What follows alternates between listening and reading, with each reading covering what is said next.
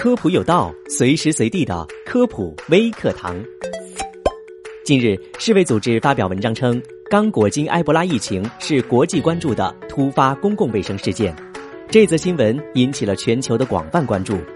刚果金政府二零一九年七月十六号证实，东部第一大城市戈马首例感染埃博拉病毒的患者死亡，抗击埃博拉疫情进入关键阶段。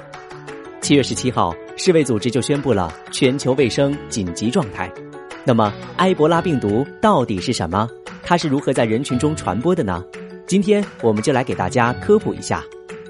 埃博拉病毒属于丝状病毒科，是单股复链 RNA 包膜病毒，其自然宿主为非洲和西太平洋地区热带雨林中的胡蝠科果蝠，可引起灵长类动物，包括人类、猴子、黑猩猩等出现埃博拉出血热。它的外形长得很像蛇，还有一个羊头。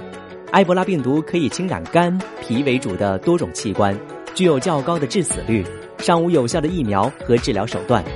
埃博拉分为五种血清型，其中扎尔一型对人类致病性最强。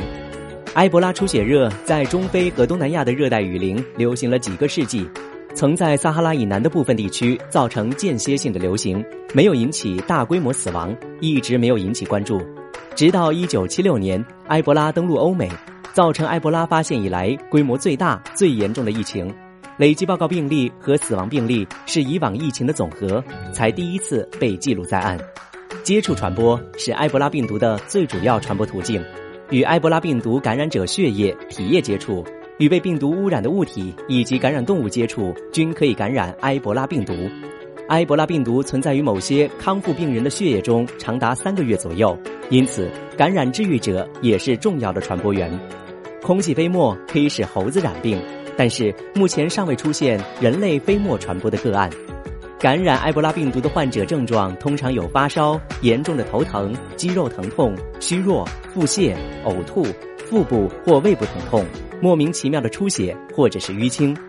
这些症状在感染病毒的两到二十一天内出现，平均为八到十天，与流感和疟疾有相似的症状。以上这些和埃博拉病毒有关的知识，你知道了吗？感谢收听这期的科普有道，我们下期节目再见。